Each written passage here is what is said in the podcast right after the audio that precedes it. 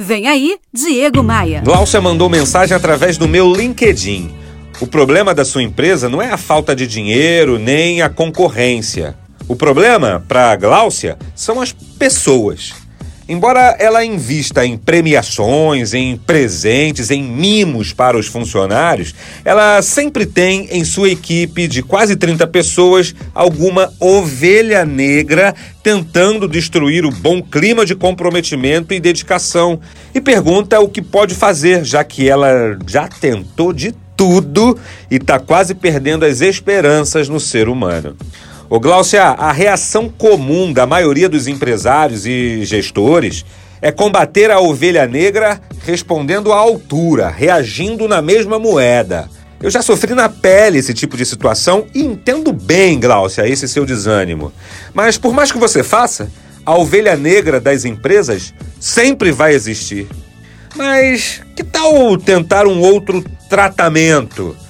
Quando receber pedradas das ovelhas negras, jogue flores.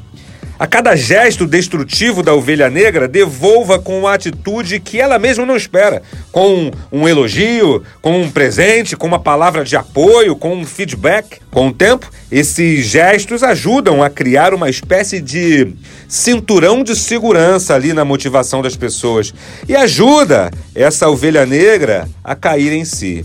Ela entenderá que, mesmo sendo reclamona, mesmo sendo destrutiva, essa empresa dá mesmo valor à evolução e à satisfação humana e não aos pontos negativos que toda empresa tem. Afinal, não existe empresa perfeita. Não devolva falta de comprometimento na mesma moeda. Uma empresa não é um ringue de luta livre no velho embate patrão versus funcionário.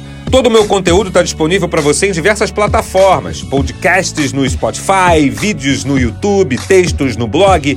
Faz assim, ó. Acesse agora diegomaia.com.br, clique nos ícones desses serviços e me adicione. Bora voar?